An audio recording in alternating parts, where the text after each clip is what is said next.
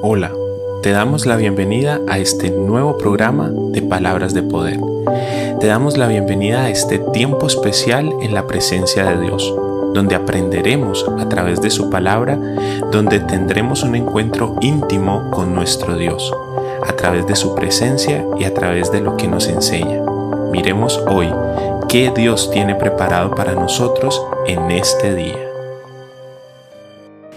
Qué gran bendición. Y como lo prometido es deuda, pues entonces empecemos con este programa acerca del amor eros.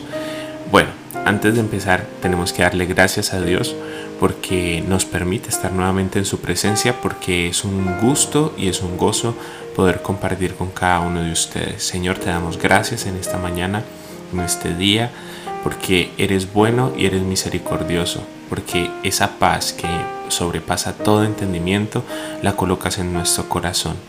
Gracias y enséñanos a través de tu palabra. Voy a empezar haciendo una aclaración. El amor eros no es un amor que nos esté mandado a dar a todo el mundo.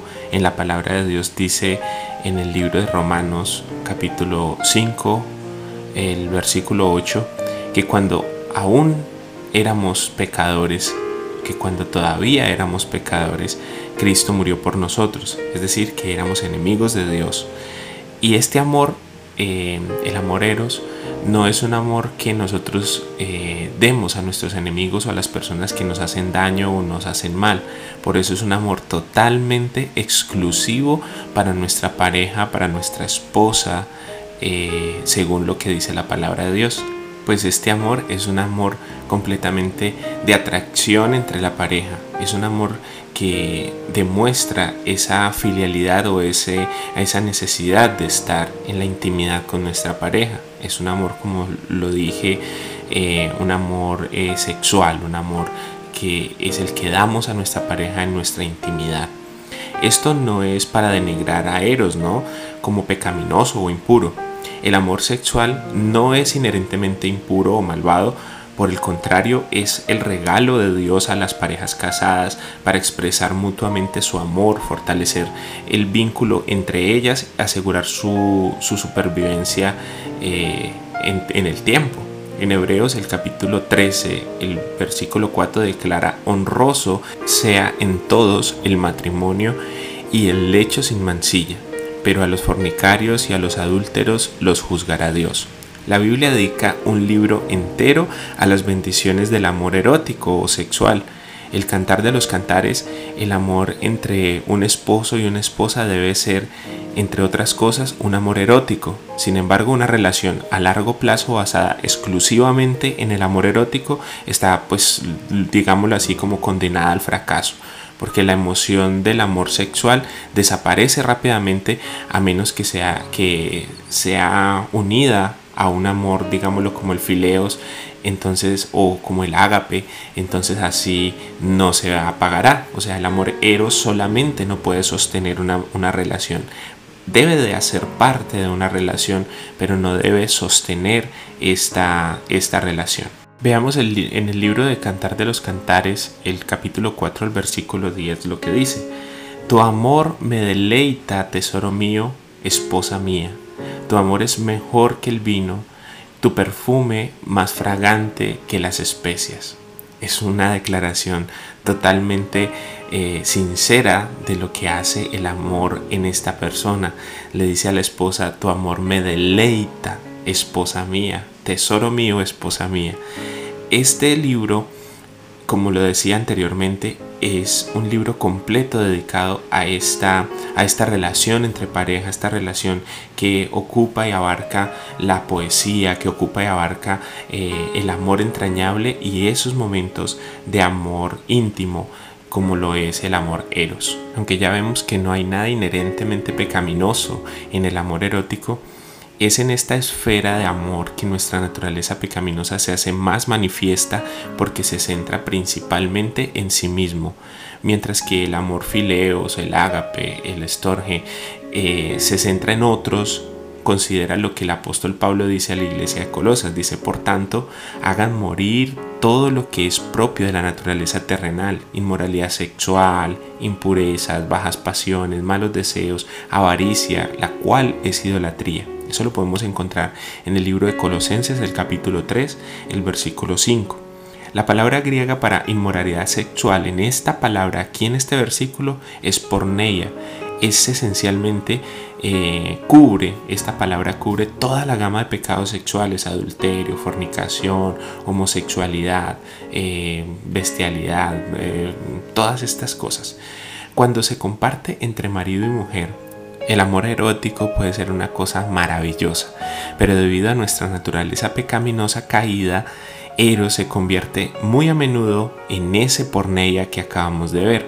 Cuando esto sucede, los seres humanos tienden a irse a los extremos, convirtiéndose ya sea en ascetas o hedonitas.